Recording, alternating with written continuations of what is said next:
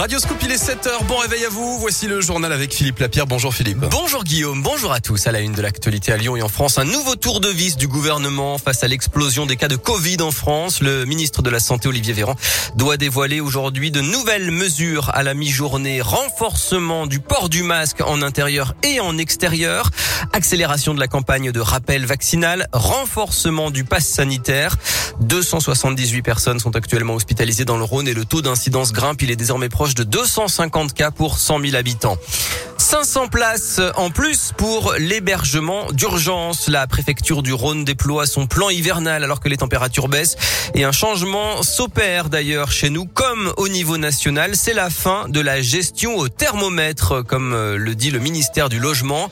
L'objectif est maintenant de pérenniser les places d'hébergement plutôt que d'en ouvrir chaque hiver pour ensuite les refermer au printemps, Léa Dupérin. Et oui, la décision avait été prise en pleine crise du Covid. Conséquence dans le Rhône, les 1300 places ouvertes l'hiver dernier ont été pérennisées, ce qui explique qu'il y en a seulement 500 de plus annoncés cet hiver. Céline Dindar, secrétaire générale de la préfecture, insiste sur l'évolution de ces dernières années. 2014, on avait un parc d'hébergement euh, total hein, de l'ordre de 4000 places. On est passé à désormais à un parc pérennisé qui est euh, de 7897 places pour le Rhône. Donc un effort de création de places qui est inédit. Ça s'accompagne aussi d'un effort dès euh, l'accueil dans les structures d'hébergement d'urgence pour anticiper et accélérer l'orientation vers une solution d'insertion durable. Deux fois plus de places donc en sept ans et malgré tout un système qui reste saturé. Les services de l'État le reconnaissent eux-mêmes. Les stocks de places ne permettent pas de satisfaire la demande. Et il sera possible d'ouvrir des gymnases en cas de forte baisse des températures. 160 places. Le 115 et les maraudes seront renforcés et plusieurs associations à Lyon demandent un effort plus important pour les familles avec enfants notamment qui dorment encore à la rue. Dans l'actualité, exaspérée par les rodéos urbains et les nuisances nocturnes, elles avaient attaqué la mairie de Lyon et la préfecture du Rhône pour non-respect de la tranquillité et de la sécurité publique. Des associations regroupant des centaines de Lyonnais ont été déboutées hier par le tribunal. La justice estime qu'aucune faute n'est caractérisée.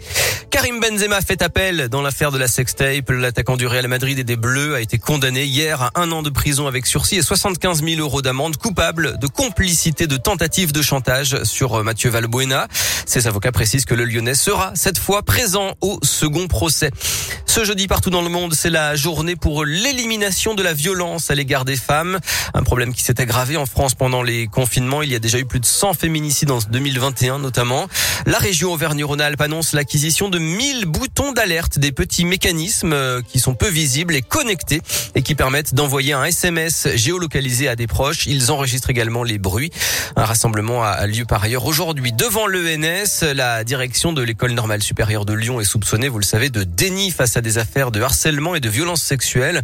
Et puis il y a aussi une manif euh, samedi à Bellecour à 14h à l'appel du collectif Droits des femmes du Rhône. Courir pour la bonne cause, c'est le dernier jour pour vous inscrire à la scintillante, la course au profit de la lutte contre le cancer. Près de 200 000 euros ont déjà été collectés. La course, c'est samedi entre Gerland et Confluence. Et puis Brondby OL ce soir à 21h en Ligue Europa. Match sans risque hein, pour les Lyonnais qui sont déjà qualifiés en huitième de finale. L'enjeu sera surtout de retrouver un peu de plaisir après la déroute à Rennes, les volontés de départ de Juninho et puis bien sûr le fiasco contre Marseille, l'affaire de la bouteille.